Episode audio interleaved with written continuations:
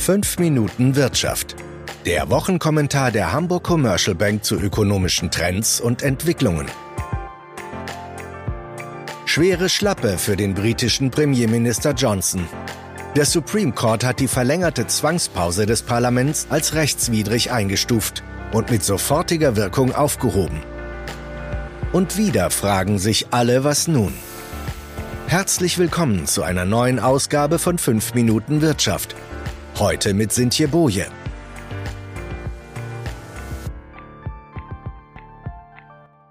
Anfang September hat der neue Premierminister Boris Johnson das britische Unterhaus in eine verlängerte Zwangspause bis zum 14.10. geschickt, die von der Queen genehmigt worden ist. Begründung? Mit dem Wechsel an der Regierungsspitze sei eine Neuordnung der Parlamentsaktivitäten sowie der Regierung notwendig, die am 14.10. ebenfalls in einer Regierungserklärung der sogenannten Queen's Speech münden sollte. Der Schritt, das Parlament in eine Zwangspause zu schicken, ist im Vereinigten Königreich kein ungewöhnlicher.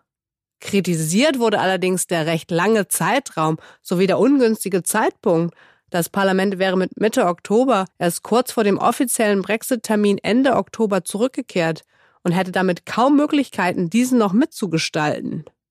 Vorgeworfen wurde Boris Johnson zu Recht, dass er das Unterhaus aus dem Weg geschafft hat, um den Brexit nach seinem Ermessen durchzuführen.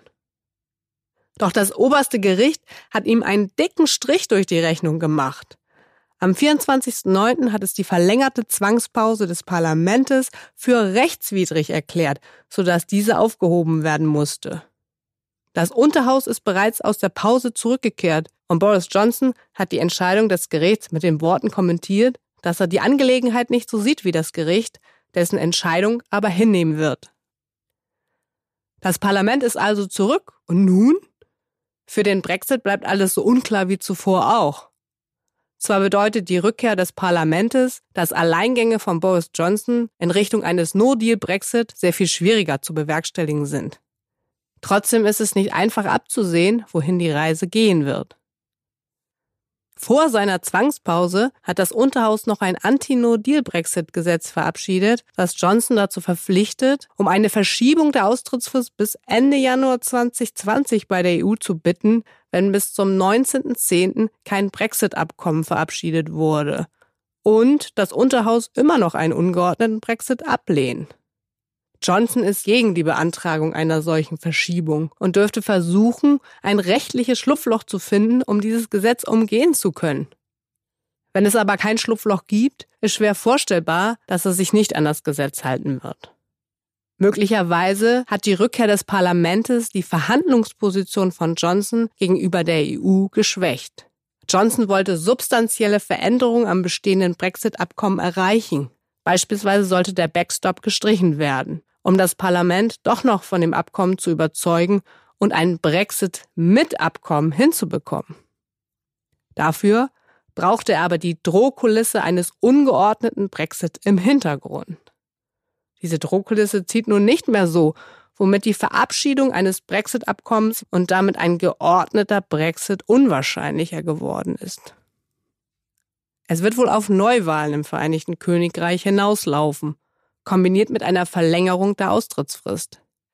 Das bedeutet aber keineswegs, dass ein ungeordneter Brexit vom Tisch ist.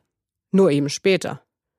Denn bei Neuwahlen könnte Boris Johnson mit seinem radikalen Kurs aus der EU unter allen Umständen und notfalls ohne Deal auszutreten durchaus auf Zustimmung der Wähler treffen und dann könnte er seine Politik sogar vom Wähler legitimiert durchführen.